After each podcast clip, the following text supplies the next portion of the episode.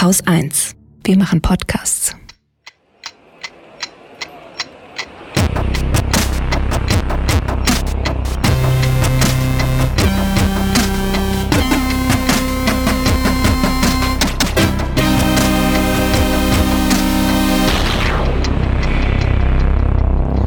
Willkommen zur Wochendämmerung vom 4. Dezember 2020 mit Corona, dem alternativen Nobelpreis, Aldi, Maskenfälschungen, dem Deutschlandtrend, Klimaschutz, U-Bahnen, Äthiopien, der Freiheit, Israel, den Rohingya, einer guten Nachricht, Lebensversicherungen, Holger Klein.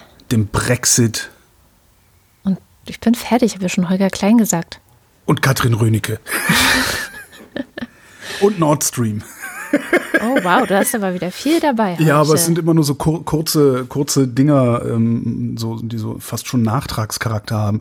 Nord Stream zum Beispiel, ähm, morgen, also am Samstag, dem 5. Dezember, äh, werden die Bauarbeiten wieder aufgenommen an Nord Stream 2. Da fehlen ja noch ein paar Kilometer Röhren und das soll jetzt fertiggestellt werden und alle hoffen, dass Joe Biden, der nächste US-Präsident, nicht allzu sehr rumwütet äh, gegen diese Pipeline. Es ist allerdings davon auszugehen, dass er es trotzdem tut. Mehr hätte ich da zum Beispiel jetzt gar nicht zu erzählen. Ach so, ja, das geht ja wirklich ganz schön Ja, schnell. ratzfatz hier, rasch drüber weg alles. Dann schnell weiter mit dem Right Livelihood Award, aka Alternativer Nobelpreis. Der wird nirgendwo anders so genannt.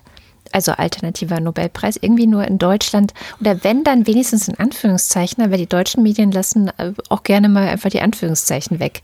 Ja, das ist, weil Karl-Heinz äh, so komplexe Sachen nicht versteht. Alternativer Nobelpreis versteht Karl-Heinz. Das kann man ihm Ja, das stimmt. ne? Jedenfalls ist das der Preis, der versucht hat, ein Nobelpreis zu werden, es aber nicht geschafft hat, deswegen damit gar nichts zu tun hat, der die Leistung von Menschen auszeichnet, die sich teils unter Einsatz ihres Lebens für eine friedliche, gerechte und nachhaltige Welt einsetzen. Ich habe sogar schon mal mehrfach mich mit einem Träger des alternativen Nobelpreises getroffen. Mhm. Echt? Mit wem denn? Ja, Hermann Scheer. Ah, ja. Mit dem habe ich mehrere Radiosendungen zusammen gemacht.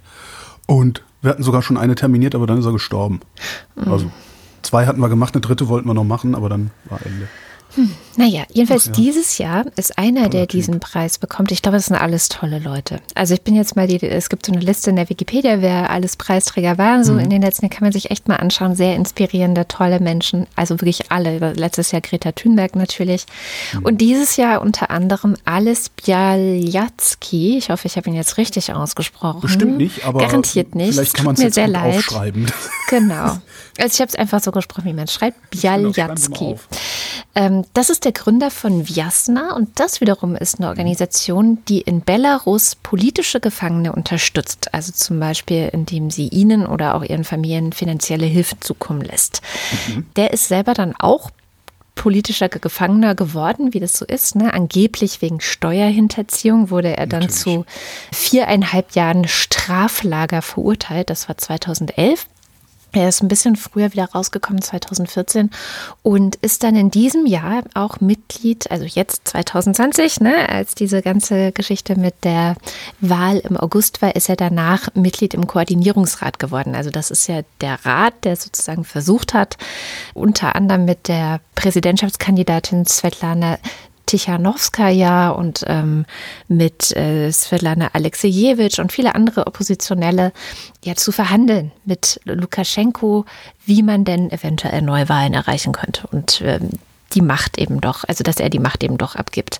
Ist natürlich nichts geworden. Trotzdem freut mich jetzt natürlich diese Auszeichnung sehr, weil das ja auch immer ein Signal äh, in das entsprechende Land ist. Also wir sehen euch, das hatte ich ja letzte Woche auch gesagt, dass das manchmal einfach schon sehr wichtig ist. Und mit umgerechnet etwa 95.000 Euro ist es jetzt auch nicht ganz so schlecht dotiert, dieser Preis. Ne? Ja, Ja. da kann man einiges mit wuppen. Vor allen Dingen, wenn du jetzt nicht gerade irgendwo damit in der Schweiz oder Norwegen oder Nee, also genau, im, im, äh, im Westen bist, sondern im Land, wo die Lebenshaltungskosten signifikant niedriger sind. Ja. Eben, eben. Dann äh, Nasrin Sotoudeh, das ist eine zweite Preisträgerin äh, 2020, eine iranische Menschenrechtsaktivistin und Anwältin. Auch sie ist eine politische Gefangene im Iran. Also Sie wurde auch 2011 wegen angeblicher, jetzt zitiere ich äh, aus, aus den Anklagen sozusagen, Angriffe auf die nationale Sicherheit, klar. Propaganda gegen die Staatsführung. Mhm, Natürlich. Klar.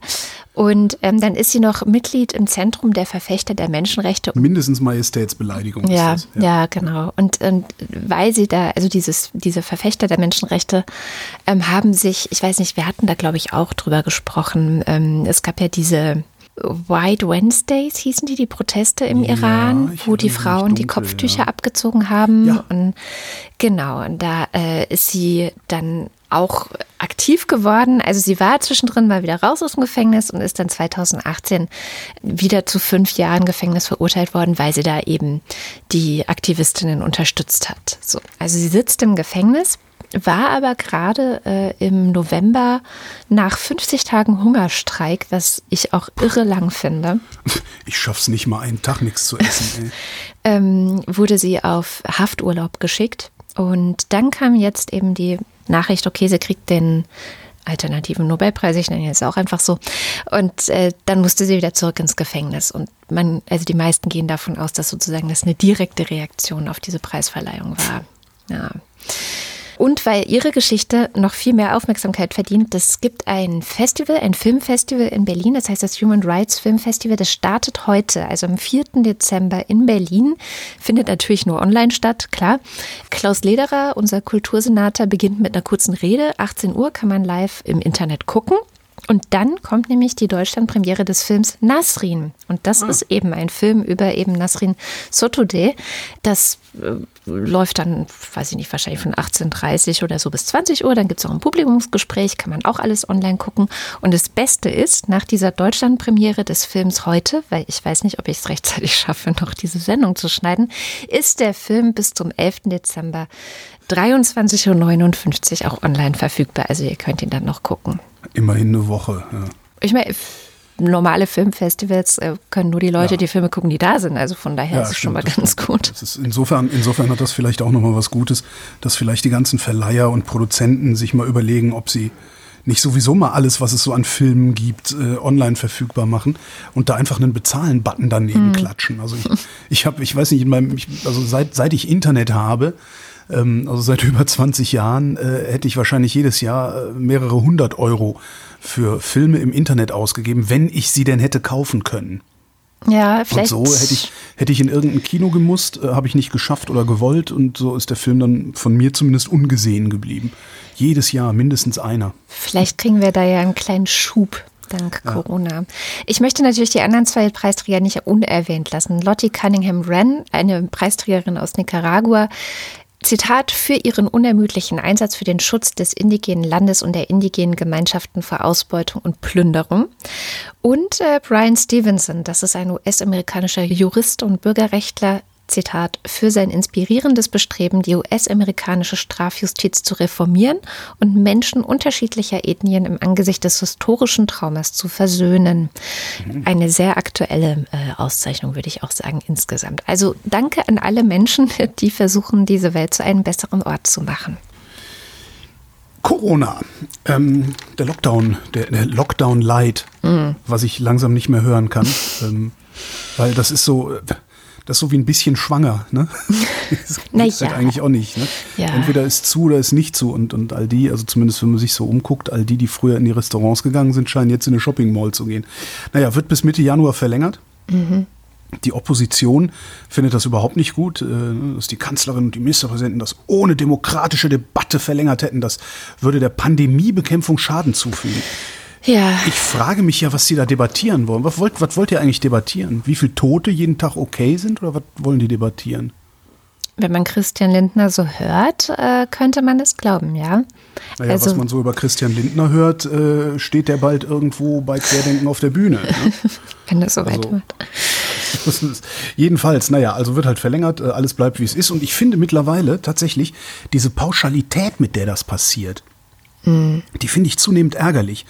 Statt, also, weil es funktioniert nicht, ja, es steigt nicht mehr so schnell, aber es steigt. Ja? Es, es ist nicht so, dass wir einmal 500 Tote haben, sondern die haben wir jeden Tag. Lothar Wieler sprach von einem Plateau, also Ja, genau. und eigentlich wollen wir, dass es sinkt.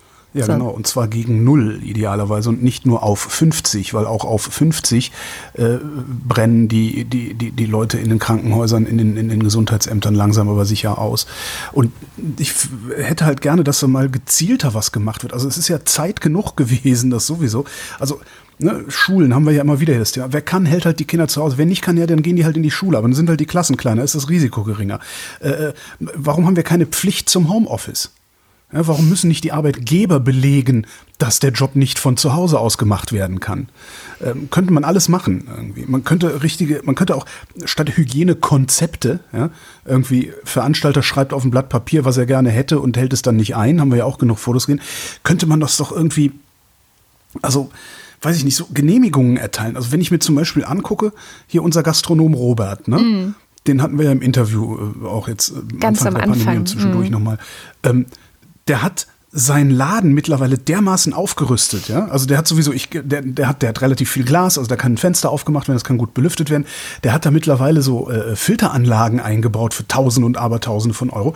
Also der hat seinen Laden so ausgestattet, dass ich in meiner Paranoia ohne irgendwelche Bedenken sofort bei dem Essen gehen würde. Mm. Ja? Warum kann man das, das raff ich irgendwie Ja, nicht. das Warum, verstehe ich auch warum, nicht. Warum gehen wir da so mit der, Rasi- mit, mit, mit der, wie nennt das, mit der Sense drüber? Mit, der- das, Meistens ist es ein Personalproblem. Du bräuchtest halt jemanden, der es wirklich, der was davon versteht und es kontrollieren kann. Das weiß nicht, ist es dann der TÜV oder wer auch immer. Wahrscheinlich äh, ist es ein Personal- und Geldproblem mal wieder. auch Personalprobleme, also das ist ja, das ist ja nicht seit gestern das Problem, sondern das Problem ist acht Monate alt. Und na- nach acht Monaten, äh, wo äh, genug Leute überhaupt keinen Job haben, ich, ich erwarte eigentlich von, von einer ja, westlichen Industriegesellschaft, dass sie flexibel genug und schlagkräftig genug ist, dass sie da auch so umschichtet. Ich erinnere mich dran, dass es dann mal hieß, naja, die ReisebüromitarbeiterInnen können ja ähm, bei den Gesundheitsämtern arbeiten, weil die sind ja gewohnt, viel zu telefonieren wo sich dann auch alle empört haben, wo ich dann aber echt denke, ja, wieso, das ist doch aber genau richtig. Ja, du, du kannst deinen scheiß Job gerade nicht machen, dann suche ich mir halt für die Zeit, wo ich meinen eigentlichen Job nicht machen kann, einen anderen Job und der da ist vielleicht ideal und, Aber und nichts passiert. Stattdessen wursteln wir uns durch und, und, und äh, lassen die Leute sterben. Hauptsache, bald sind Ferien. Was du gerade ansprichst, ist ja Flexibilität. Und ich glaube, Ja. das ist etwas, was nicht sehr deutsch ist. Also ähm, Ja, in vielen Bereichen. Also es Ja. ist Ja, ja, alleine schon, wenn du, ähm, also gestern Abend mit Rüdiger Bachmann, hier meinem, meinem äh, Ökonomen aus Amerika gesprochen, eine Sendung aufgezeichnet, der sagte auch, dass es praktisch, es gibt keine Restaurantpleiten mehr und keine Arbeitslosen äh, in, im, im Gastrobereich in den USA mehr, weil die alle so schnell auf Takeaway und Lieferservice äh, umgerüstet hätten. Die Kellner, die, die früher gekellnert haben, würden halt jetzt mit dem, mit dem äh, Fahrrad durch die Gegend oder, oder mit dem so, ja. Fahrrad das Essen ausliefern Ja. und so. Ähm, und das geht natürlich in den USA sehr gut. Und wenn ich hier so gucke, ähm, Ach doch. also hier ist, ja, äh, nee, also jetzt zweit. hier bei mir Bei in dir in der Touri-Gegend, okay. Berlin, Friedrichshain ist es auf jeden Fall auch so. Also, Also kann ich nur nicht so, bestätigen. also.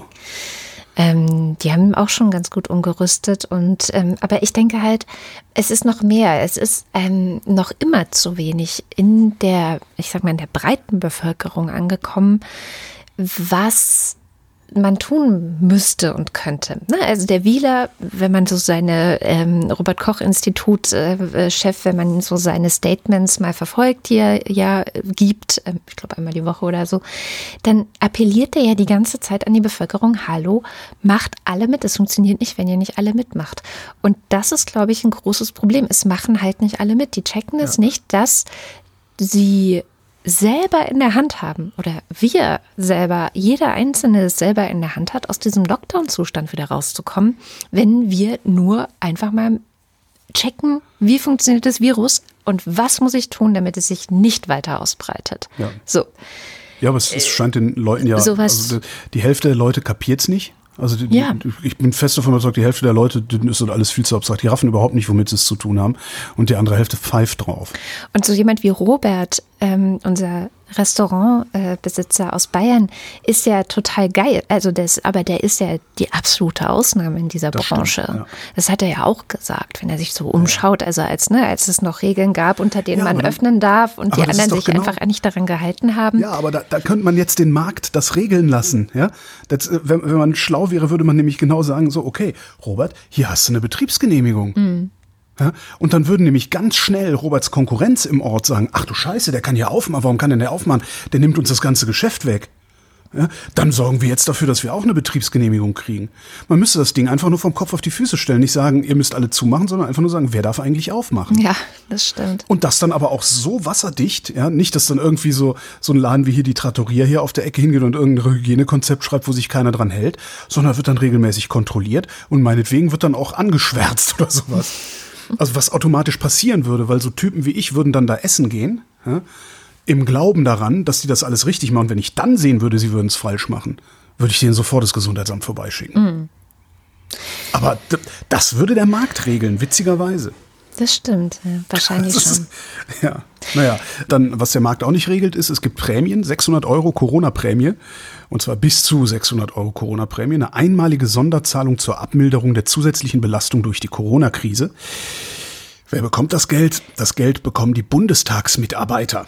Achso, ich hätte jetzt gesagt, vielleicht die Pflegekräfte. Aber nein. Nein, das nein. muss dann woanders verhandelt werden. Ne? Ah, okay. also je nachdem, also zwischen 200 Euro für Auszubildende und äh, maximal 600 Euro gibt's da und das wird ausbezahlt mit dem Dezembergehalt. Mhm. 4.500 äh, Mitarbeiterinnen und Mitarbeiter im Bundestag sind davon betroffen und ist ja okay, ne? Also mhm. ist öffentlicher Dienst, das ist, ne, die sind, die sind im öffentlichen Dienst, das, ist ja eh so ein bisschen Problem. Alles darf teurer werden. Äh, nur wehe, die Leute im öffentlichen Dienst wollen ein bisschen mehr Geld, äh, weil ja alles teurer wird. Der darf halt nicht teurer werden. Mhm. Wenn es danach geht, muss der öffentliche Dienst Realeinkommensverluste haben. Ähm, aber ich glaube, das ist wirklich denkbar schlecht, weil Karl-Heinz, da ist, ist er wieder. Dieses Signal gerade, ja. Karl-Heinz ist unfähig zu unterscheiden zwischen Abgeordneten und Mitarbeitern im Bundestag. Hm. Ja, für Karl-Heinz ist das alles die da oben. Ja, und die stopfen sich jetzt in seinen Augen die Taschen voll und darum nimmt Karl-Heinz sich jetzt eine Fahne und stellt sich in Bautzen an die Bundesstraße. Da finde ich das ein bisschen schwierig, es ausgerechnet jetzt zu machen. Das hätte ich ein bisschen heimlicher gemacht, wenn überhaupt. Ja. Übrigens krasser Bericht über Bautzen gestern beim Monitor. Ja, ja das hm. ist. Äh, das, das, wie holt man diese Leute zurück? Die, oder die das fragen verloren, sich oder? die anderen Bautzner auch. Ja. Ja, schwierig. Wie viele gibt es von den anderen Bautzen dann eigentlich? Das würde ich gerne mal wissen, weil die sieht man ja nicht. Die sind nicht laut, die sind nicht draußen. Also in dieser Reportage zum Glück waren die auch und haben auch, ähm, sind da rumgelaufen so mit Monitor nicht. und ähm, ja gut, die sind halt nicht äh, entlang der Straße mit ihren Fahnen, ja, klar, ja. natürlich, aber die sitzen halt ja, die sitzen halt da im Rathaus, die kümmern sich im Krankenhaus um die Leute, die kümmern mhm. sich im Altenheim um die Leute, die, sind halt, die haben halt zu tun. Ja? Stimmt, also, die haben, stimmt, ja. nicht wenig. Stimmt, die normalen Menschen haben zu tun, obwohl ja da auch dieser, da gibt es ja auch diesen einen Bauunternehmer, äh, mhm. den man ja auch eigentlich unter den, zu den normalen Menschen äh, zählen würde, der aber da offensichtlich sehr gut recht, nach rechts außen vernetzt ist und da irgendwie rumsponsert und so. Ach, mhm. egal. Der war aber für ein Statement nicht zu haben. Ich bin jetzt, ich, ich bin ja so gerne der Spielverderber, ne? Mhm. Also, Mache ich jetzt mal. Ich habe mich doch neulich schon drüber gewundert gehabt, dass alle so tun, irgendwie, ja, die Pandemie ist vorbei, der Impfstoff ist da, Freifahrtschein für alle und so, ne? Mhm. Dabei ist der Impfstoff ja gar nicht da, weil was nicht im Regal steht, das ist, nicht, das ist auch nicht da. Ja, das haben wir Stellt bei den Schnelltests gemerkt. Ne? Also ich ja, glaube, genau. es war ungefähr ein oder zwei Monate Diskrepanz zwischen der Aussage von Angela Merkel, ja, jetzt ist ja alles anders, weil wir haben ja die Schnelltests und dem Zeitpunkt, dass die Schnelltests tatsächlich da sind. Das ist nämlich genau. jetzt. So. Genau. So, stellt sich raus, äh, Pfizer und BioNTech ähm, wollten ja eigentlich dieses Jahr 100 Millionen Dosen ausliefern. Ah, es werden aber leider nur 50 Millionen. Ähm, es gibt Verzögerungen beim Ausbau der Lieferkette. Ja. Ja, ich mahne so. einfach nur immer wieder dazu, freut euch nicht zu früh. Ankündigungen sind keine Produkte. Hm. Niemals. Hm. Ja. Ich habe auch ein bisschen äh, schlechte Nachrichten und zwar geht es um Masken. Also wir reden ja viel über Masken, zum Beispiel auch in der Schweden-Sendung am Montag haben wir viel über Masken geredet. Masken schützen, Masken verhindern die Ausbreitung und so weiter und so fort. Aber was oft nicht ganz so deutlich dazu gesagt wird, ist, sie sind kein Allheilmittel, zumindest solange es einfache Stoffmasken sind. So. Mhm. Auch da kommt es natürlich darauf an, wie sind die gewebt? Ja, sind es irgendwie mehrere Lagen? Ist da irgendwie Seide dazwischen? Was weiß ich? Klar, Details. Ja, wenn alle sie tragen, ne? wenn alle im Raum so ein Ding tragen, ist schon allen geholfen. Ja, aber auch dann breitet sich bei reinen Stoffmasken das Virus weiterhin aus. Also mhm. es ist noch nicht, ne, ähm, Vorsicht. Okay. Äh, das ist ja so ein bisschen die Quintessenz, zumindest für mich die Quintessenz nach acht Monaten Corona. Und man würde ja meinen, dass auch nach acht Monaten Corona die Leute eine Strategie haben, zumindest diejenigen in der Bevölkerung mit Masken zu versorgen, die wirklich schützen, also mhm. FFP2-Masken, ähm, die zum Beispiel in den sogenannten systemrelevanten Berufen immer ganz vorne auch mit Menschen Kontakt haben müssen. Oder die einer Risikogruppe angehören, also besonders gefährdet sind durch dieses mhm. Virus. Mhm. Ähm, du und ich, wir reden ja schon seit Sommer oder so. Gefühlt seit Sommer reden wir über solche Masken, über FFP2-Masken, dass wir welche haben, dass wir die benutzen und so weiter. Und daraufhin hat sich ja unser Hörer gemeldet, Boris, ja. der so ein bisschen gesagt, na, was habt ihr denn dafür welche? Zeig Schmeiß doch mal, mal her. Genau. Dann ging es so ein bisschen hin und her und wir haben gelernt, aha, okay, es gibt viele Fälschungen auf dem Markt, die überhaupt nicht zertifiziert sind oder zumindest nicht so zertifiziert sind, wie sie behaupten, dass sie es sind. Und ähm, dann gab es auch wirklich zwischendurch Berichte, ich glaube beim ZDF war das, ähm, die mal geguckt haben, was sind denn für Masken unterwegs und wie schützen die denn und sind die zertifiziert und so weiter und so fort. Die haben auch das Gleiche rausgefunden, was Boris da im Sommer schon zu uns gesagt hat. Äh, scheiße, ein nicht geringer Teil sind Fälschungen mhm. und schützen nicht. Also schützen wirklich viel zu wenig und sind kein Schutz gegen dieses Virus insbesondere. So, jetzt kommt äh, Report Mainz diese Woche daher und hat mal geschaut, ob eigentlich dieses Problem mit den gefälschten Masken im Griff ist. Stellt sich raus, nein. Und zwar noch viel schlimmer. Ähm, die waren in einem Klinikum in Rheinland-Pfalz und haben dort Leute gefunden oder haben dort Pflegepersonal gefunden, das eben diese ähm, gefälschten und tatsächlich auch richtig mangelhaften Masken trägt. Ähm, zum Vergleich, eine FFP2-Maske sollte eigentlich maximal sechs Prozent der Viren noch irgendwie durchlassen. Ja? Also sei das jetzt am Rand oder sonst irgendwie die Masken, ähm, die sie da gefunden haben, das sind dann immer so, da steht dann drauf KN95, die sind aus China ähm, und es, es ist halt schwer nachzuvollziehen, ob die zertifiziert worden sind oder nicht. Ich kann das auch nochmal verlinken. Das ZDF hatte damals wirklich auch eine ganz gute Anleitung wie man rausfinden kann, ob man eine gefälschte oder eine ordentlich zertifizierte Maske hat. Jedenfalls. Naja, aber da ist man ja auch darauf angewiesen, dass, dass, dass äh, ich meine, du, du ja. guckst ja auch nur, was ist auf die Maske aufgedruckt, äh, was sagt der Hersteller, wer das zertifiziert hat. Letztendlich ist das halt alles fälschbar. Ja. Und es ist relativ simpel fälschbar. Ja. Und das ist eigentlich so das größte Problem, was ich habe, dass selbst die, selbst die FFP2-Masken, die ich mir so kaufe, wo ich den Eindruck habe, dass, äh, äh, dass, dass die in Ordnung sind und keine Fälschung sind, selbst da äh, kann ich eigentlich auch nicht davon ausgehen, dass die Dinger sauber sind. Ja, also es ist schon, also es ist schwer, ja. Wenn man nicht gerade äh, bei der Dekra arbeitet oder wie Boris irgendwie in Arbeitsschutzkleidung verkauft, dann ist es schon schwer. Jedenfalls haben sie in dieser Klinik diese Masken auch bei Personal gehabt, das auf der Intensivstation direkt an Covid-Patienten gearbeitet hat und ähm, konnten jetzt auch nicht ausschließen, ob einige der Infektionen, die es dann auch innerhalb des Personals dieser Klinik gab, ob das nicht vielleicht davon kam, weil sie einfach zu schlechte Masken hatten. So, jetzt denkt man, ja, arme Klinik in Rheinland-Pfalz, aber was hat das mit mir zu tun? Und jetzt zitiere ich mal Report Mainz. Nach Einschätzung von Experten könnten Hunderttausende der in Deutschland im Umlauf befindlichen FFP2 und KN95 Masken problematisch sein. In den Labors der DEKRA äh, eine zertifizierte Prüfstelle für solche Filtermasken, seien bei Tests bislang mehr als 80 Prozent der Produkte durchgefallen. Ja. Ja. Und jetzt geht es noch weiter. Die, das Bundesgesundheitsministerium hat ja geplant, 27 Millionen Risikopersonen mit vergünstigten FFP2-Masken zu versorgen.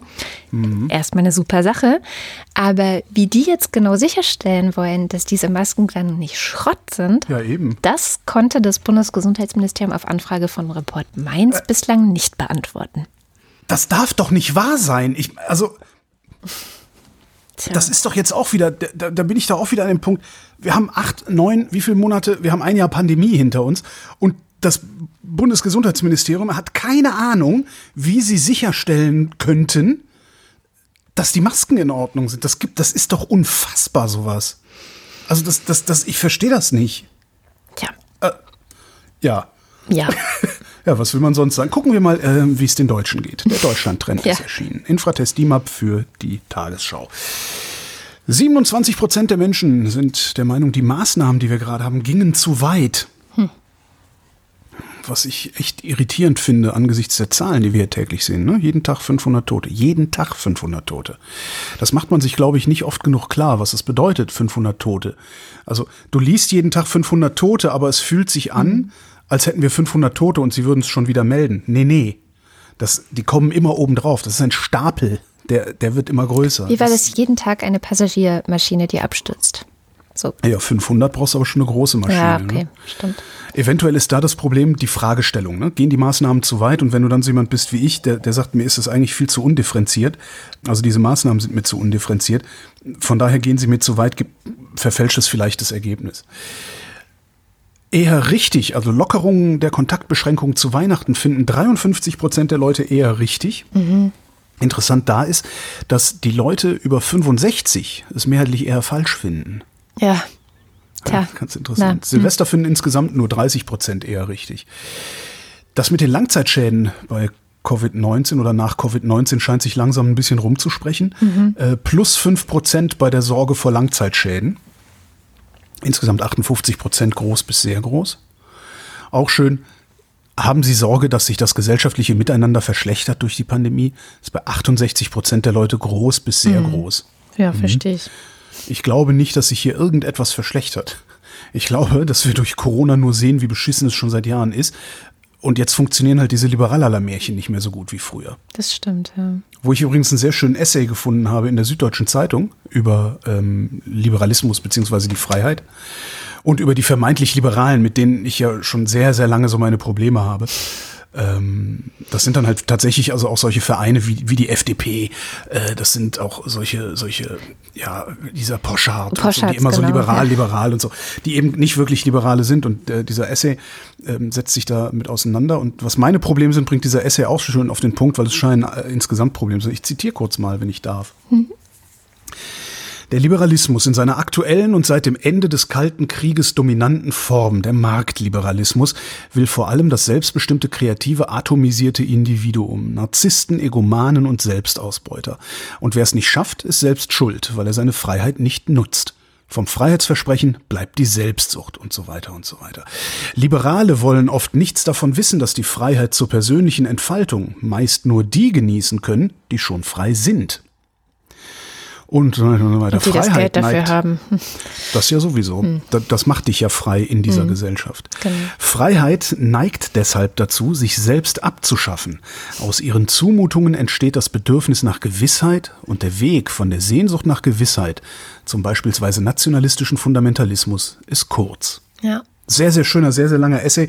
Bietet auch ein paar Lösungsvorschläge Vorschläge an, aber äh, die liest bitte selbst, weil eigentlich waren wir ja beim Deutschland-Trend. Ja, stimmt. Zurück zum Deutschland-Trend. Ja klar, Freiheit, also das ist halt, wenn du FDP-Politik zu Ende denkst, dann heißt das Freiheit für die, die dafür bezahlen können. Ja.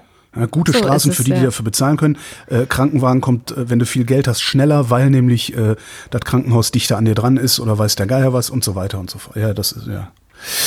Dann auch im Deutschland-Trend abgefragt, sehr schön, äh, Rechtsstaatlichkeit, EU-Rechtsstaatlichkeit. Da haben wir ja die Probleme mit Ungarn und Polen insbesondere. Mhm. Die Staaten sollten nur Mittel in voller Höhe erhalten, wenn sie sich an rechtsstaatliche Prinzipien halten, halten 80 Prozent der Leute für richtig. Ja. Der Rest dürfte sich dann wahrscheinlich so einigermaßen aufteilen in Leute, die nicht kapieren, was Rechtsstaat überhaupt bedeutet, und der andere sind die AfD-Wähler. Genau. Bei deren Anhängern auch tatsächlich noch nicht mal die Hälfte zustimmt. ah, okay. Ne? Also Dann äh, nächste Frage. Sollten EU-Corona-Hilfen ohne Polen und Ungarn vereinbart werden? Also einfach, ne? wir machen das nicht mhm. als EU, sondern wir machen das hintenrum. Antworten 72 Prozent mit Ja. Und natürlich wieder nur 41 Prozent der Nazis sind dafür. Und das äh, ist ganz interessant, weil nächste Woche trifft sich der Europäische Rat. Achtung, lernen. Der Europäische Rat ist. Katrin, bitte. Ähm. Es ist immer wieder so geil mit den Räten. Okay, also der Europäische Rat, das sind die EU-Regierungschefinnen. Genau. Das ist äh, nicht der Ministerrat.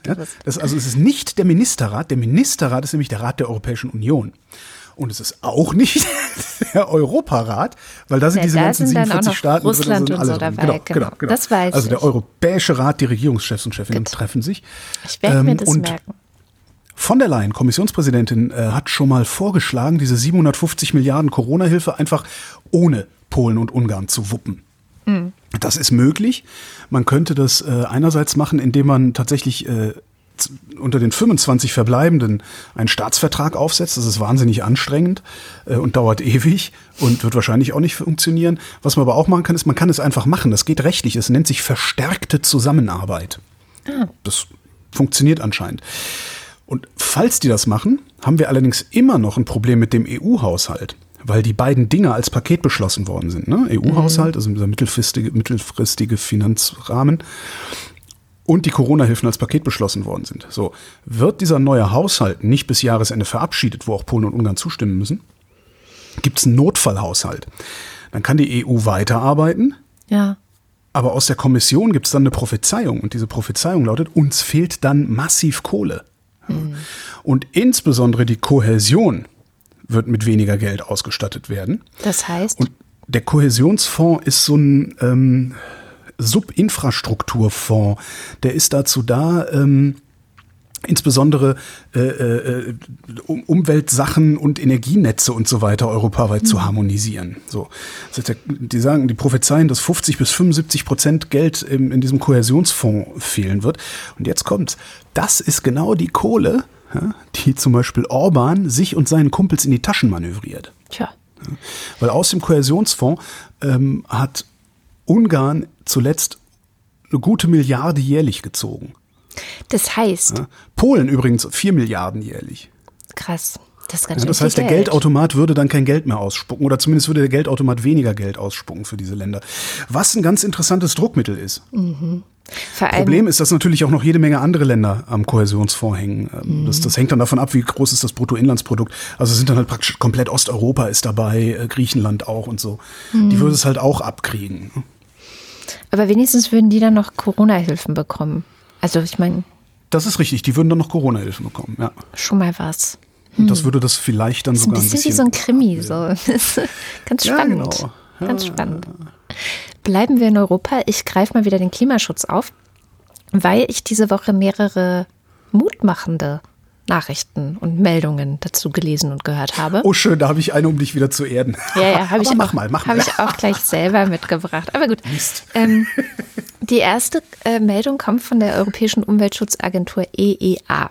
Das ist die mhm. Agentur, die checkt, inwieweit die EU ihre selbstgesetzten Klimaziele eigentlich erreicht oder nicht erreicht. So, und es gab bisher immer erreicht es nicht, erreicht es nicht und so weiter, ist ja klar. Ähm, für 2020 gibt es aber offenbar erstmals gute Nachrichten, denn zwei der drei Klimaziele scheint die EU zu erreichen. Also es sieht jetzt schon so aus, wir sind ja auch fast schon durch mit dem Jahr, nämlich erstens bei der Reduzierung der Treibhausgasemissionen und zweitens bei der Förderung der erneuerbaren Energien. Ob wir auch das dritte Ziel erreichen, nämlich die Senkung des Energieverbrauchs, das steht noch nicht fest. Ähm, ich vermute mal eher nicht, weil wo soll es herkommen? Aber gut. Ähm, und dann äh, fand ich ganz, ganz cool irgendwie. Die EEA, also die Umweltschutzagentur, hat festgestellt, dass die Treibhausgasemissionen in Europa, also in der EU, seit 1990 ständig gesunken sind und zwar sogar noch mehr als geplant war. Also im Zeitraum mhm. von 1990 bis 2019 ist das Ganze um 24 Prozent gesunken und das ursprüngliche Ziel war 20 Prozent. Wir haben also 4 Prozent Treibhausgassenkung mehr erreicht, als wir bis 2020 schaffen wollten. Und das Beste ähm, ist. Wie, wie haben wir das gemacht? Okay. Ja, naja, das übliche Kohle raus, neue erneuerbare Energien ja. hochfahren. Ähm, was denn noch? Ja, ja, aber das ist ja jetzt nicht das, was die Regierungen. Nee. Äh, ja, das, und das ist halt ganz cool. Das passiert halt trotzdem. Ähm, und das finde ich auch das Gute an dieser Nachricht. Das passiert halt trotzdem, obwohl wir so sehr unambitionierte Regierungen haben. Ähm, der höchste Rückgang, nämlich von 4 Prozent, ist 2019 erreicht worden. Also nach den großen Protesten der Fridays for Future und nachdem es eben auch mhm. wahnsinnig viele Debatten gab, also wirklich gesellschaftlich breite Debatten, auch teilweise bis in die Wirtschaft hinein Debatten gab, wie man das denn jetzt machen könnte. Und das ist vor der Corona-Pandemie gewesen. Muss man auch noch dazu sagen. Ja. Also, ne? Da sage ich ja, aber jetzt pass auf, ich übernehme es diesmal selber, die gute Nachricht äh, schlecht zu machen. Und zwar, weil ein schöner Artikel jetzt auch im Economist von dieser Woche. Wir, also Europa und, und auch so die westlichen Staaten generell, schaffen es ganz gut, die Treibhausgasemissionen zu senken und zu Erneuerbaren umzuschwenken. Also selbst, selbst die USA, die ganz schlimm sind, aber selbst die USA schaffen es besser, als man denken würde, wenn man weiß, dass Trump da bis bis noch 20. Januar Präsident ist. So. Mhm. Weil einfach vieles passiert ohne dass die Regierungen das jetzt anstoßen, sondern die Wirtschaft stößt es selber an, die Zivilgesellschaft stößt es an oder eben Regionalparlamente oder der sowas. Ne? Zeitgeist ne? der macht Zeitgeist es möglich. Ja. Das ist echt, echt spannend, ja. In der westlichen Welt. Okay. In Asien sind wir da noch lange nicht. Und das war auch jetzt der Artikel im Economist, der eben sagt, naja, also asiatische, viele asiatische Länder sind gerade auf dem totalen Kohletrip, allen voran natürlich China. Ähm, das ist auch nicht so, dass es äh, vielleicht nur leicht zurückgeht oder so, sondern das steigt. Also die bauen noch mehr Kohlekraftwerke, verfeuern noch mehr Kohle und haben auch äh, nicht ganz so hehre Ziele mit der Treibhausgasemissionssenkung oder diesen, diesen, ne, diesen ähm, unterm Strich Null wie zum Beispiel Europa ja bis 2050 schaffen will, sondern die wollen das bis 2060 erst. Und mhm im Moment sind sie wirklich noch dabei, sehr viel Kohle zu verbrennen. Und da steht, und das ist auch so ein bisschen die Quintessenz zu dieser, dieses Artikels, da steht jetzt eigentlich genau das noch an, dass die sagen, okay, nee, stopp, wir müssen hier auch raus, wir müssen das runterfahren, wir müssen umsteigen. Sprich, im Grunde liegt der Ball gerade bei China um das ganze Projekt Klimaschutz wirklich voranzutreiben. Das fand ich schon krass, weil das ja natürlich eine der beliebtesten Ausreden jetzt zum Beispiel von Donald Trump und Co. ist. So, ja, ja aber die ja Chinesen. Immer, die sollen erstmal die anderen anfangen. Genau, das ist ja Whataboutism. Dieser Artikel jetzt im Economist ist kein Whataboutism. Der sagt ja, wir meinen das schon ganz gut und halt, ne? aber jetzt müssen wir jetzt halt noch China auf jeden Fall mitnehmen und dann noch die anderen, also Indien ist auch noch mit dabei als eine Klar. der größten Nationen, die müssen auch jetzt mitkommen. Und da müssen wir eigentlich als äh, Weltgemeinschaft, die ja auch in Handel miteinander steht, versuchen vielleicht auch über diesen Weg, ja, über den, ähm, da Druck zu machen. Naja, dann erde ich dich doch nicht so sehr mit meinem Klimathema. Das ist, äh, ist ganz witzig. Es gibt ein Gutachten. Ähm, Berlin hat ja ein Problem mit dem öffentlichen Personennahverkehr. Also, ne, die ist äh, an vielen Stellen an der Kapazitätsgrenze, soll, sollte ausgebaut werden, äh, auch für die Verkehrswende und so weiter. Wir kennen das alles. Äh, jetzt gibt es eine sehr schöne Studie. Und zwar ist es eine Studie, die hat ein ehemaliger Bahnkonzernstratege ähm, ein pensionierter Bahnplaner von der Berliner Verkehrsverwaltung und äh, ein Typ von der grünen Arbeitsgemeinschaft Mobilität. Die haben ein Gutachten erstellt und haben sich angeguckt, sehr, sehr geil, wie denn der Klimaschaden, damit ist schon vorweggenommen, worum es hier geht, der Klimaschaden von U-Bahn-Bau ist. Mhm. Also man, man geht ja eigentlich davon aus, okay, ja geil, äh, machen wir eine U-Bahn, dann fahren die Leute weniger Auto und so weiter und das ist alles super für die Umwelt. Nein. Im Schnitt amortisiert sich der Klimaschaden für den Bau neuer U-Bahn-Tunnel hier in Berlin. Ne? Mhm. Nach 139 Jahren. Oh fuck. Krass, oder? also keine U-Bahn mehr bauen. So, und das liegt daran, dass ähm, Zement, extrem viel Zement mhm. und äh, äh, Stahl verbraucht wird, äh, um diese Tunnel zu bauen und das würde halt so viel CO2 erzeugen. Und selbst wenn, also was sie eingerechnet haben, ist, dass jeder fünfte der Passagiere, die dann da fahren würden, vom Auto auf die U-Bahn umsteigen würde. Äh, und, und, kommen auf die 139 Jahre im Schnitt. Also ansonsten wäre es noch wesentlich mehr. Und die Lösung, die Sie sagen, äh, ist klar, das weiß auch jeder. Straßenbahn, ja, natürlich. Ja. Ne? Straßenbahnen Straßen, sind super. Straßenbahnen sind super, außer du bist so rückwärtsgewandter Politiker oder rückwärtsgewandte Politikerin wie die neue SPD-Spitze hier in Berlin, ne? Giffey Saleh. Äh, die hassen sowas natürlich wie der Teufel das Weihwasser.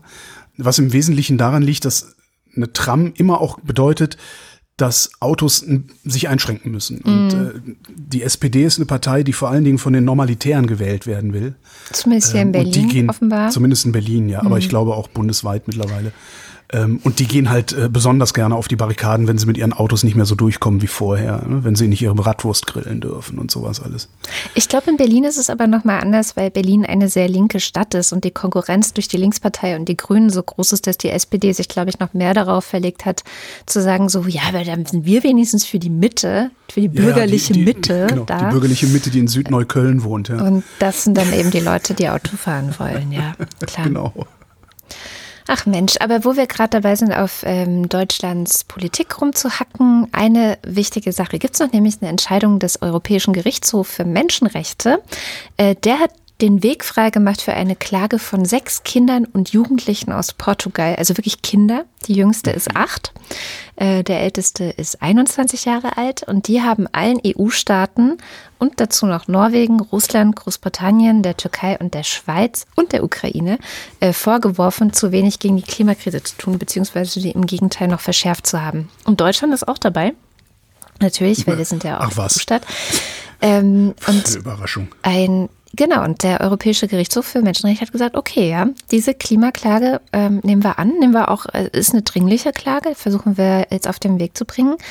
Das heißt, es hat schon mal die erste große wichtige Hürde genommen. Und der Anlass des Ganzen war, dass ähm, es, ich weiß nicht, ob du dich erinnerst, 2017 in Portugal krasse Waldbrände gab. Ähm, 110 Menschen sind ums Leben gekommen. Hm.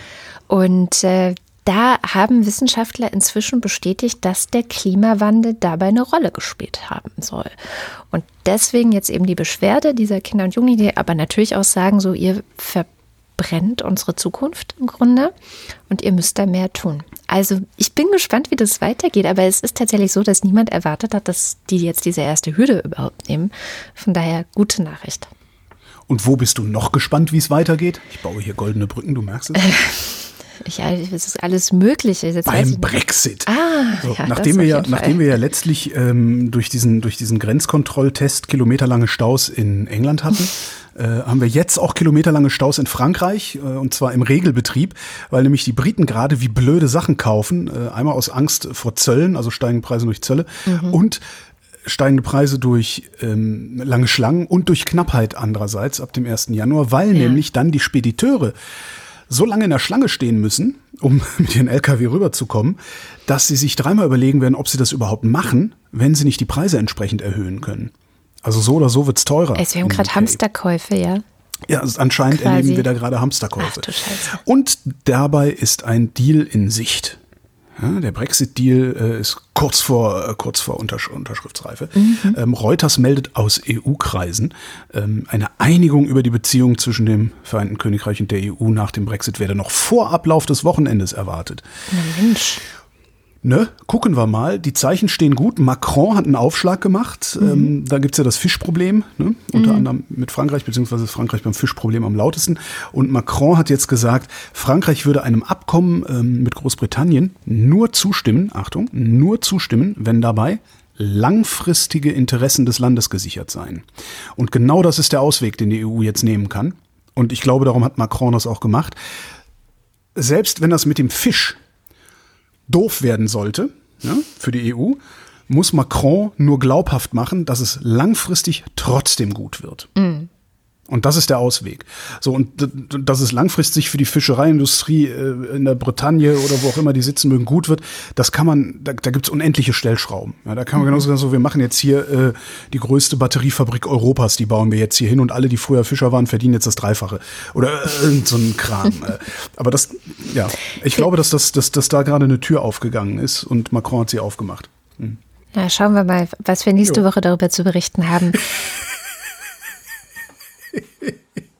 Ich blicke direkt zurück zur letzten Woche. Da hatte ich dir ja von Äthiopien erzählt und diese oh Woche schauen wir mit Shamjaf dahin. Ja, Ach. du sagst schon, oh Gott, weil es ist nicht das ja. erste Mal. Und letztes, letzte Woche waren wir sehr deprimiert. Ich erinnere mich auch noch, es war sehr deprimierend, weil man hat, du hast mich gefragt, warum machen wir nichts, warum macht die UN nichts, gibt es da keine Verhandlungen, na, na, na, na, na. Ja, ähm, es gibt neue Entwicklungen, es gibt auch ähm, positive Entwicklungen, aber ich will nicht zu viel vorwegnehmen. Am besten erzählt Scham uns das alles. Also lange Zeit war es ja super unsicher um Äthiopien. Also in den letzten Wochen haben unglaublich viele Journalistinnen und Expertinnen immer wieder davor gewarnt, wenn diese militärische Auseinandersetzung weitergeht, dann wird sie noch viel schlimmer werden, wird sie noch weiter ausufern. Mindestens 46.000 Menschen sind ja bereits schon geflüchtet aus der Tigray-Region, einfach aus Angst vor den äh, Kämpfen. Und die Situation sah einfach sehr lange, jetzt einen Monat lang, ein bisschen mehr als einen Monat lang, einfach sehr, sehr, sehr, sehr, sehr schlimm aus. Und jetzt hat das Kämpfen anscheinend, anscheinend sage ich jetzt mal, ein Ende genommen. Ich sage anscheinend, weil es einige Ungereimtheiten noch gibt. Also einerseits sagte die äthiopische Regierung vor einigen Tagen, dass die Landeshauptstadt von Tigray, also Mekelle, über das Wochenende von der Armee der Zentralregierung eingenommen worden sei.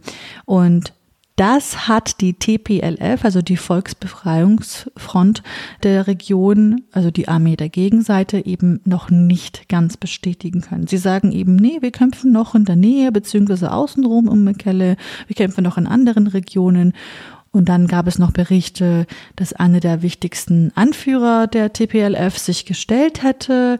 Und dazu wurde jetzt auch noch nichts gesagt von der TPLF. Also das heißt, es ist gerade noch sehr unklar, wo noch tatsächlich gekämpft wird und ob die äthiopischen Truppen die gesamte Region, also gesamt Tigray, eingenommen haben. Aber es gibt halt trotzdem eine gute Nachricht, nämlich, dass eben Mekelle, die Landeshauptstadt, wo auch einfach die meisten Menschen dort leben, dass den Menschen, die zum Zeitpunkt der Kämpfe hier ansässig waren, denen wird jetzt geholfen. Die Vereinten Nationen und Äthiopien haben sich darauf geeinigt, humanitäre Hilfe nach Tigray zu schicken, beziehungsweise schicken zu lassen. Das sagte eben der Sprecher der Vereinten Nationen äh, gestern. Und Hilfe wird auf jeden Fall benötigt. Denn weil die Armeen damit beschäftigt waren, sich irgendwie gegenseitig zu bekämpfen, sind Essen und Medizin langsam für Millionen von Menschen in der Tigray, ähm, in diesem Bundesland sozusagen, ja, ausgegangen. Von schon vor Beginn der Kämpfe sah es dort gar nicht so gut aus. Also äh, schon, schon vor Beginn, ähm, Anfang November, vor November, waren in Tigray laut den Vereinten Nationen rund 600.000 Menschen von der Lebensmittelversorgung über Hilfslieferungen abhängig. Und dass die es wieder starten kann, ist eine unglaublich unglaublich gute Nachricht. Und vor zwei Tagen hat, äh, ist man sozusagen schon hingefahren und hat eine Art Needs Assessment unternommen. Also das heißt, wer, wer braucht was und wie viel müssen wir woher besorgen. Das heißt also, die Aktion ist bereits im Gang. Auch das Internet und die Telefonleitungen wurden wieder eingeschaltet dort in der Tigray-Region. Für einige Zeit hatte ja die Zentralregierung sie dort nämlich unterbunden, was die Arbeit von Journalistinnen einerseits ziemlich schwer machte, also wenn man also fast eigentlich schon unmöglich, denn es war teilweise eine eine Herakles-Aufgabe sozusagen herauszufinden, ob manche Behauptungen überhaupt stimmten oder nicht. Und Andererseits, ja, man mag sich kaum vorstellen hierzulande, aber auch der Kontakt zu den Liebsten, die vielleicht in anderen Städten äh, gelebt haben, leben, war ja komplett unterbunden. Also man wusste wirklich nicht, also geht es ihnen gut, ähm, was können wir machen, was geht denn eigentlich hier vor, denn man konnte ja gar nicht so auf dem, auf dem neuesten Stand bleiben. Also die Menschen waren und sind teilweise eben noch komplett unter Schock und aber neben den gekappten Internet- und Telefonleitungen äh, waren auch viele Straßen eben blockiert und die Strom- und Wasserversorgung teilweise auch eingeschränkt. Und jetzt aber, und das sagte dann ein Bewohner letztens in einem, ähm, in einem Interview mit BBC, jetzt könne das Leben wieder so ein bisschen normal weitergehen. Ja, hoffen wir es. Für wen das Leben nicht normal weitergeht, ich, ich, bleibe bei goldenen Brücken. Wow. Das sind die Rohingya. Hatten wir ja auch schon mal zu Gast hier in der Sendung. Und die Rohingya sind diese Minderheit, die in Myanmar, also die muslimische Minderheit in Myanmar, die äh, ja unter Androhung eines Völkermordes aus dem Land getrieben wurde, wenn man so will, und jetzt im Süden Bangladeschs äh, so vor sich hin vegetieren. Eigentlich sollten die zurück. Also ähm, Bangladesch und Myanmar hatten äh, die Rückkehr dieser Leute vereinbart, äh, so jetzt auf staatlicher Seite. Die Rohingya haben gesagt, nee, machen wir nicht, wir gehen nicht zurück. Was ich denen jetzt irgendwie auch nicht verübeln kann, mhm. weil warum sollte es denn genau das Land, das äh, dich am liebsten ausrotten wollen würde? Äh, auch wenn die Regierung hundertmal sagt, das äh, wäre kein Problem, die haben halt nicht im Griff, was da irgendwelche Milizen vor Ort machen, ob sie eine Hütte niederbrennen oder weiß der Geier was. Jetzt hat Bangladesch äh, sich eine Insel im Golf von Bengalen geschnappt. Die liegt 60 Kilometer vom Festland entfernt, ist 40 Quadratkilometer groß und hat da Siedlungen hingebaut, Schulen, Spielplätze. Eine Stromversorgung reingezogen und eine Trinkwasseranlagen äh, und, und, und sowas und Schutzeinrichtungen, falls es Wirbelstürme gibt, dahin gebaut. Und dahin werden die Rohingya jetzt umgesiedelt. Und zwar äh, alle, ich weiß, es sind über 800.000 Menschen, äh, die da, Wow. die da sind. Ich bin mal gespannt, ob sie die alle dahin schaffen wollen. Jetzt hat diese Insel mehrere Probleme. Die wird nämlich jedes Jahr ähm, im Monsun überflutet. Ja, es ist ein heißt- generelles Problem in Bangladesch, nicht nur dort. Ja, genau. Hm. Und äh, aber diese Insel, wo dann ne, die Rohingya hin sollen, wo sie dann praktisch gehalten werden. Also die- es ist im Grunde im Grunde wird das ein Lager, das einmal im Jahr überschwemmt wird, habe ich so den Eindruck. Human Rights Watch ähm, hat gesagt, es gibt keinen Zugang zu nachhaltigen Lebensgrundlagen, es gibt keinen Zugang zu Bildung. Also ne, so Ackerland, also dass du da vielleicht irgendwie, äh, ich sag mal, eine Gesellschaft ähm, bauen kannst, scheint nur sehr eingeschränkt möglich zu sein da. Am Ende ist es dann einfach nur ein Flüchtlingslager, was ab und zu mal überschwemmt wird. Es gibt keine angemessene ärztliche Versorgung. Das nächste Krankenhaus erreichst du innerhalb von drei Stunden mit dem Boot. Super. Also für die Rohingya ist es auch leider immer noch nicht vorbei. Ach Mann, ey. Ja. Ich, äh, kurze Notiz aus Israel, aber wirklich Ja. nur eine kurze Notiz. In Israel hat eine Mehrheit im Parlament jetzt für die Auflösung der Knesset, so heißt das Parlament dort, also für die eigene Auflösung gestimmt. Schon Ähm, wieder? Ma- schon machen wieder. das nicht irgendwie Genau. monatlich oder? Ja, also- das wäre jetzt das vierte Mal in Ach Gott. zwei Jahren. Ähm, Das heißt, also es könnte sein, dass es wieder Neuwahlen gibt. Sicher ist es noch nicht. Ne? Dieser Vorschlag der Knesset, der braucht jetzt noch die Zustimmung eines Ausschusses des Parlaments und dann noch zwei weitere Abstimmungen und dann könnte es zur Neuwahl kommen. Aber es gab wohl so viel Streit zwischen Benny Gantz und Benjamin Netanyahu in letzter Zeit, also eigentlich schon seit Anfang der Regierung, aber in letzter Zeit noch ähm, unter anderem um Haushaltsdebatten auch. Die können sich da nicht darauf einigen, einen Haushalt fürs nächste Jahr zu verabschieden. Und das ist nun mal die Basis jeder Politik letztendlich. Ja? Ähm, von daher ist es nicht unwahrscheinlich, dass es tatsächlich zur Auflösung kommt. Das ist so ein kleiner Zwischenstand aus Israel. Was habe ich denn dann noch an Zwischenständen? Hm, Nee, Zwischenstände habe ich gar nicht mehr. Ähm, ganz interessant noch, die äh, Garantiezinsen für Lebensversicherungen werden nächstes Jahr mit an Sicherheit grenzender Wahrscheinlichkeit sinken. Momentan werden die 0,9 Prozent garantiert, äh, ab nächstem Jahr irgendwann dann nur noch 0,25 Prozent. Ähm, und sowas schließt man sowieso nicht ab. Also diese Renten-Lebensversicherungen, die sind extrem fragwürdig. Ich würde das heute, heutzutage würde ich sowas nur noch unter ganz sehr, sehr engen Bedingungen abschließen. Zum Beispiel, wenn der Arbeitgeber einen großen Teil dazu bezahlt, sodass deine Rendite insgesamt ein bisschen größer wird. Es ist ja mehrfach, glaube ich, sogar gerichtlich festgestellt worden, dass man diese Produkte bezeichnen darf als legalen Betrug. Das heißt, da will man vielleicht sowieso nicht hin, äh, wenn man da seine Rente irgendwie Sparen kann man auch anders. äh, äh, Geld verlieren kann man auch anders. Ja, ne? du zahlst stimmt. halt bei diesen Dingern so hohe Provisionen, äh, dass du, dass du, wenn du das Ding irgendwann kündigst, mit fast immer leer ausgehst, also fast immer Minus machst. Und ähm, wenn ich da bin ich jetzt aber leider nagel mich nicht fest. Also die Zahlen, die ich da im Kopf habe, sind, dass irgendwie zwei Drittel aller Lebensversicherungsverträge irgendwann vor Beendigung der eigentlichen Laufzeit gekündigt wird. Also es, äh, du kannst da eigentlich nur verlieren. Auch interessant hier, Aldi ja, hat äh, ein paar hundert Filialen, 547 Filialen in Frankreich gekauft. Also hat einen, einen Laden, also eine Ladenkette aufgekauft, die heißt Casino. Ähm, man macht da jetzt 547 Aldi-Filialen rein. Krass. Und da habe ich mich gefragt, aber noch auch krass, die, überhaupt die Firmendaten von Aldi. Aldi Nord hat 4725 Filialen. Wow. Aldi Süd hat 5900 Filialen. Es gibt 10.000 Aldis. Das ist echt so, so eine unglaubliche Zahl irgendwie. Insgesamt haben die 200.000 Mitarbeiter Wow.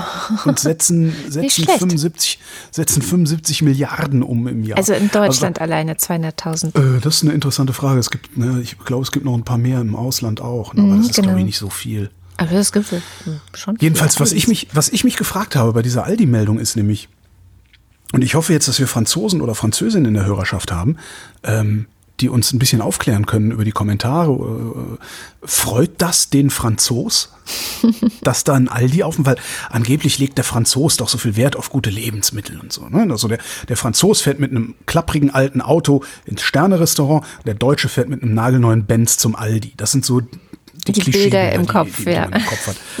Und jetzt, wofür Aldi ja jetzt so gar nicht bekannt ist, ist gute Lebensmittel.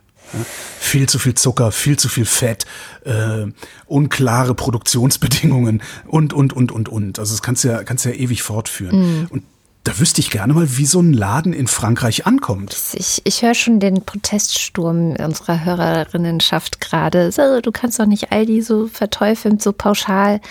Stimmt auch nicht. Also ich habe ja lange Zeit auch Klar, bei Aldi eingekauft. Auch, ähm, da gibt es auch Gemüse, ich weiß. Hole ich da ja auch. als ähm, ich, ich nicht, ich wirklich äh, nicht viel Geld hatte, musste ich da einkaufen, wirklich sehr auf, auf, auf den ja, aufs, aufs Geld einfach schauen. Und dann ist Aldi halt die beste Lösung, weil das, was ich in anderen Supermärkten für 40 Euro kaufe, kaufe ich da halt für 20, also für Ja. die Hälfte.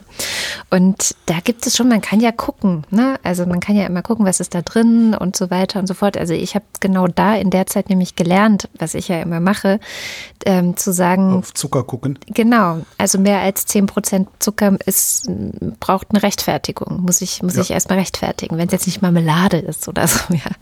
Ähm, von daher, da gibt es schon gute Sachen, aber man muss halt genau gucken, genau. Und die ganz billigen Sachen sind tatsächlich leider oft die, oder wenn es dann irgendwelche Kekse gibt oder wenn das Müsli dort zum Beispiel, hätte ich auch niemals gekauft, also das Fertigmüsli, so diese Schokomüsli oder solche Sachen, weil irre viel Zucker drin ist, ja, das stimmt. Und es ist natürlich auch gleichzeitig, äh, treibt so etwas, solche Läden, auch wenn es da vereinzelt gute Sachen gibt, das treibt ja eine bestimmte Kultur. Ja, wenn du an jeder Ecke solche Discounter hast, dann, ne, das ist ja dann auch das, was wir in Deutschland oder über Deutschland oft hören, dass Lebensmittel bei uns viel zu billig sind. Und das wird natürlich auch durch so eine Discounterkultur befördert, wenn nicht sogar angetrieben. Klar. Und ähm, ich wüsste wirklich gerne, wie sowas in Frankreich ankommt. Ob die Franzosen, es, kann, es würde mich nicht wundern, wenn die Franzosen genauso wie wir irgendwie sich in zwei Gruppen aufteilen. Die einen, die sagen, ja, nein, ausschließlich äh, erstklassige Lebensmittel. Und die anderen sagen, ja, scheißegal, Hauptsache ist billig. Kann ich mir sehr gut vorstellen. Aber die scheißegal, Hauptsache ist billig, die siehst du hier ja nicht, weil davon haben wir selber genug. Ne? Fände ich mal spannend. Vielleicht weiß es ja wer. Ich habe gute Nachrichten und gute Nachrichten kommen ja an dieser Stelle oft aus der Wissenschaft oder wie heute aus dem Tierreich. ne? Ähm, und zwar geht es um den einsamsten Elefanten der Welt. Der hat traurige Berühmtheit erlangt. Ähm, sein Name ist Kavan und Kavan lebt seit 1985 in einem Zoo in Islamabad. Ähm, er hatte ein sehr kleines Gehege. Es gibt fast keinen Schatten da drin, es gibt kaum Laub. Und dann ist ihm auch 2012 noch seine Partnerin weggestorben. Er ist also seit 2012 komplett alleine da drin. Und das als Elefant. Also wer sich ein bisschen mit Tieren auskennt, Elefanten sind Herdentiere und Familientiere und die brauchen halt okay. eine Gemeinschaft. Die sind nicht gern allein. Es geht auch noch weiter, weil er angeblich so aggressiv gewesen sei, haben die Tierpfleger dort ihn dann in Ketten gelegt. Das haben Oida. Besucher des Zoos ähm, berichtet. Der Zoo bestreitet das. Dann gab es einen Tierschützer äh, von vier Pfoten. Ja, Elefanten haben jetzt keine Pfoten, aber die Organisation heißt Was haben halt die so. denn? Ähm, wie nennt sich das denn? Weiß ich nicht. Haben die Füße? Elefantenfuß, Ja. nicht? Ich, Das ist eine Krankheit, ich aber- Weiß, ich habe keine Ahnung. Ich weiß es echt nicht. Tatzen, Elefantentatzen. Elefantentatzen, genau. Jedenfalls ähm, dieser Tierschützer von vier Pfoten, der hat ihm dann immer Frank Sinatra vorgespielt und dann haben die sich angefreundet. Also ihn, ihm gegenüber war der Elefant gar nicht aggressiv. So. Dann ähm, ist diese Geschichte irgendwie um die Welt gegangen, wie das heutzutage so ist. Ne? Ähm, es bleibt ja dann nicht in Islamabad, sondern geht um die Welt. Es gab hunderttausende Unterschriften für diesen Elefanten, dass der da raus soll und verlegt werden soll. Und tatsächlich hat dann im Mai, also als wir alle maximal durch Corona abgelenkt waren, ein Gericht entschieden, dieses arme Tier muss verlegt werden. So, das heißt, der einsamste Elefant der Welt kommt jetzt nach Kambodscha in ein neues und größeres und sehr viel freundlicheres Zuhause. Das ist das Kambodscha Wildlife Sanctuary. Jetzt kommt er erstmal in ein Gehege, äh, was noch etwas kleiner ist, damit er sich so ein bisschen eingewöhnen kann, weil er kommt ja aus so einem ganz, ganz kleinen ja, Gehege ohne irgendwas und da gibt es jetzt immerhin schon mal Bäume. Und er lernt dort auch seine neue Familie kennen, die auf ihn wartet. Ähm, die besteht aus drei Elefantenkühen namens Diplo, Arun Rea und Sarai Mia. Und später soll er dann mit denen auch in so einem größeren Schutzgebiet einfach frei rumlaufen können.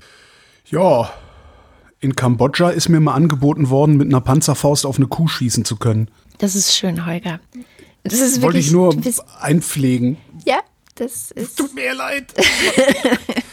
Ich war nirgends auf der Welt und du kommst ausgerechnet mit einem der wenigen Länder, wo ich mal einen Fuß hingesetzt habe. Und auch noch mit meine Elefantenfuß. Geschichte.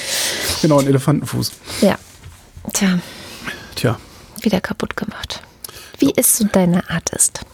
Ja, und ich habe nichts Schönes mehr zu erzählen. Oder? Habe ich was Schönes zu erzählen? Nee, habe ich nicht. Eine gute Nachricht habe ich noch, und zwar habe ich mit äh, Anna Arijanyan, das ist äh, eine Journalistin mit Wurzeln in Armenien, eine Stunde lang über Bergkarabach, Armenien und Aserbaidschan gesprochen. Jetzt bin ich aber mal auf die gute Nachricht gespannt. Schon wieder, nee, das ist doch eine gute Nachricht. Also, Ach so, dass es dieses Gespräch geben wird, Ja, okay. ich dachte, es gäbe eine gute Nachricht von da. weil das, nee, leider nicht. Also nicht so richtig, zumindest nicht für Armenien, sagen wir es mal so.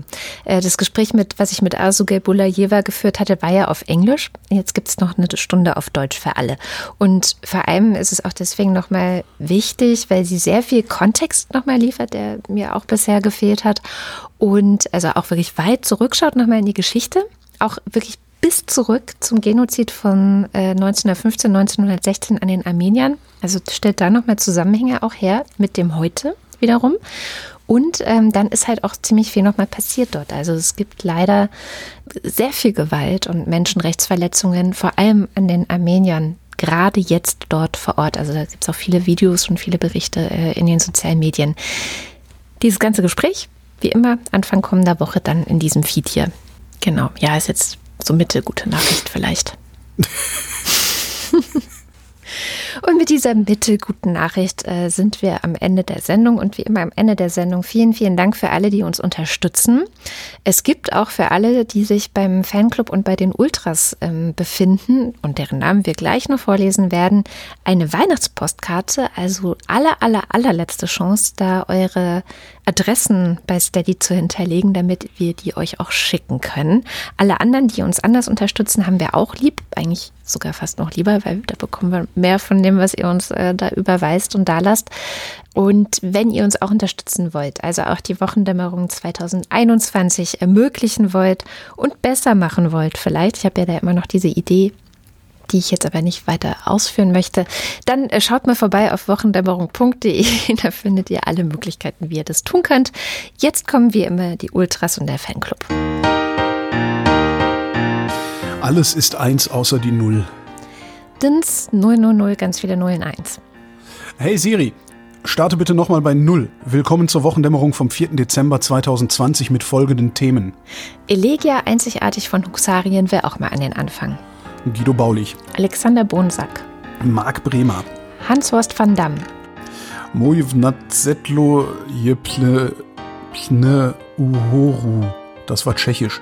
Das Beide- war tschechisch? Das ist jetzt ein bisschen fies, weil das hätte ich eigentlich. Eigentlich müsste ich das können. Ich habe ja mal auf ähm, Duolingo Tschechisch angefangen, aber ich habe keine Ahnung. Ich kann Ah, dir ja. kein bisschen helfen. Oliver Delpi, Das ist wie Latein, ist halt irgendwie, wenn du nicht sprichst, stirbt's. Ob das jetzt in, in, in, in dir stirbt oder außen, äh, macht da wenig Unterschied.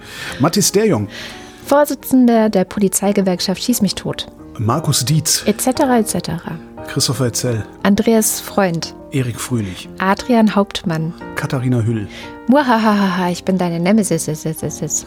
Wing Commander Lord Flashhearts Hausmusik, Is This the Real Life? Is This Just Fantasy? Caught in a Landslide? No Escape from Reality.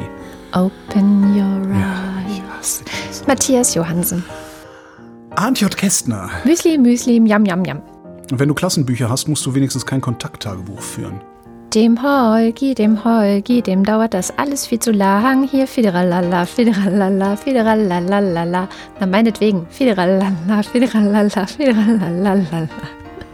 Dominik Neise. Robert Nieholm, Nu sagen Chris und Moni. Michael Salz, Jörg Schickis schaut in die Liste nach unten und da steht Anita Schroven, Roman Schlauer. Joachim Urlas, Ich warte nur noch darauf, dass ein Scheinwerfer vom Himmel fällt und weshalb grinst meine Mutter immer so komisch und macht hm Laute und sagt lecker, wenn sie eine Kaffeepackung in die Hand nimmt. Jens Viehweg, Lars von Hof-Hunold. Bernd und Froschi Wehmöller. Justus Wilhelm. Froschi ist neu. Uwe Zieling will der Letzte sein. Hat fast geklappt, aber jetzt kommt der Fanclub. Apple Knicker Jazz. André. Nico Abela. Why do you go away, etc. etc. Commander Wedge Antilles. Volker Arendt. Asterix und die Normannen. Normanne, nach alter normannischer Tradition laden wir euch zum Festmahl ein. Asterix, eure Abreise genügt uns. Sie wird uns ein inneres Festmahl sein. Anja und Jan aus Bielefeld. Johanna Bächle. Johannes Bauermann. Thomas Bauer. Florian Beisel. bei dem alten Lappenschuppen, wo die Lappen shoppen kippen, für ein paar Robbenhappen, hübsche Lappenpuppen strippen, bis sich ganze Lappen sippen mit den Rippen von den Robben, um die hübschen Puppen kloppen, sollst du nie die Schlitten stoppen. Sebastian Blechschmidt. Simone Blechschmidt, Markus Boslett. Klaus Breyer, Daniel Bruckhaus. Mike Bültmann, Mulib Wanji. Nicole und Christoph. Clemens Langhans und Christoph Henninger. Früher war er mal ein Bussparer. Christoph Henninger und Clemens Langhans, aber heute spart er ja auf ein Wohnmobil. Gian-Andrea Konzett. Cool, cool, cool, cool. Hallo, das hier ist der Anrufbeantworter von Miriam und David. Boku wa unga kuka dentaku katateni. Dirk de Pohl. Manfred Speider, der freundliche Spinner aus der Nachbarschaft. Der Prinz von Venedig gibt heute eine Party. Er ist jung und ledig und relativ smarty. Die Susi, die kichert und gibt ihm ein Bussi. Er will mit ihr tanzen, doch sie sagt nur Scusi. Was? Das ist der Text von Prinzessin Susi von Bummelkasten. Ah, Bummelkasten. Bummelkasten darf. Andreas Dietzel, Elina Eickstedt etc. etc. und so weiter und so fort, etc., etc., etc. pp. Stefan F. Claude Fankhauser, Soon you will be wearing my sword und so weiter. Matthias Flader, Oliver Förster. Olli Frank, Markus und Julia freuen sich über jede neue Folge. Wolfgang Fröhlich, Helge Georg, die Muxi Girls, Ricardo Gatter, Simon Häkler, Jan Heck, Sven Hennissen, Nils und Hilke, Andreas Jasper, Jennifer Niepel, Weihnachtspost. Bin gespannt, ob Volker wirklich unterschreibt. Je öfter eine Dummheit wiederholt wird, desto mehr bekommt sie den Anschein der Klugheit. Philipp Kaden, Captain Käffchen auf alten Fotos sieht man immer jünger aus. Arne Kamola, Alexander Klink, Abracadabra, Hokus Pokus, Kokosnuss, Simsalabim, Oliver Kraus, Markus Krause, Stefan Krause. Magali Kreuzfeld, Mir fällt gerade auf, dass ähm, man auch sehr gut erkennen kann, an welche Sprüche ich mich noch erinnere und an welche nicht, also aus der letzten Sendung, weil mein Ja. Gedächtnis ja ein Sieb ist. Weil manche lese ich trotzdem vor und merke nicht, dass die schon ewig, naja. Wo waren wir? Thomas, und Mhm. Thomas. Corina, Oliver Krüger, Oliver Kohlfink, Sebastian Lenk und Henry Vize, Detmar Liesen, Nico Linder, Florian Link, Yogi Löw, Sabine Lorenz, Linus Löres, Ines und Mike Lüders, René Ludwig. Macho und Mäuschen, Stopp die Verbalvandalisierung der Namensvorleserei. Mein Name ist Dana. Martin Meschke, Robert Meyer, Johannes Möller, Lordio Mondkind, Die Mulle, Johannes Müller. We Believe That Things und so. Nicht so lustlos. Thorsten Winol, Der Computer Nummer 3, Olli P., Boris Perner, Nora Hoffmann und Peter Schmäler, Josef Porter, der Raketenmann. Thilo Ramke, Marc Rehberg, vielen Dank für eure tolle Zusammenarbeit. Schön, dass es euch gibt. Wilhelm Reich, Ronny Reichenberg, Christian Rohleder, Sandra Rohner, Pia Römer, Anna Roth, Sven Rudloff, Ruth Rutz, FS, Jürgen Schäfer, Bodo Schenker, Christian Schmidt, der Schommi, Lisa Linde Schröder, Theresa Sievert, Oles Gambrax, Birgit Sobich. Jens Sommerfeld, Im Übrigen bin ich der Meinung und so weiter und so fort. Marie Stahn, Christian Steffen, Sabine Stein, Michael Sümanek, Moritz Timm, Vera und Benny. Johann und Eli, Sie wollte es nicht fallen lassen, aus Furcht jemand unter sich zu töten. Und es gelang ihr, es in einen anderen Schrank, an dem sie vorbeikam, zu schieben. haben keine Termine und leicht einsitzen. Ups. Das passt ja so gar nicht hier. Martin Unterlechner, Jan van Winkenreue, Andrea Vogel, Jannik Wölker, Stefan Falt. Andreas Faschk. Who controls the British Crown? We all know that. Ich spuck dir ins Auge und blende dich. Wenn Holger wieder lachen muss, erwarte ich auch ein Zitat aus diesem Film von ihm. Jos Aivina terva ja sauna auta nin sitten kaivetan hauta. Wenn Schnaps, Teer und Sauna nicht helfen, dann ist die Krankheit tödlich. Vermutlich war das Finnisch. Das gefällt mir. Ja, wir gehen aus. Wenn wir nicht zurückkommen, räche unseren Tod. Tobias wird's nicht. Tobias Wirth, Stefan Wolf, Christoph Zieselke, Simon Ziebart. Andreas Bockisch, Jetzt stehen wir hier, die Woche ist vorbei, es ist soweit. Das Leben beginnt, wenn der Fanclub singt, hüpft und springt. Wochendämmerung, mein Verein wird immer bei dir sein, nur du ganz allein, mein Nachrichtenverein.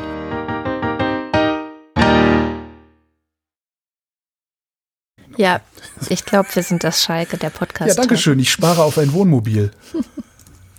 Und das war die Wochendämmerung vom 4. Dezember 2020. Wir danken für die Aufmerksamkeit. Tschüss.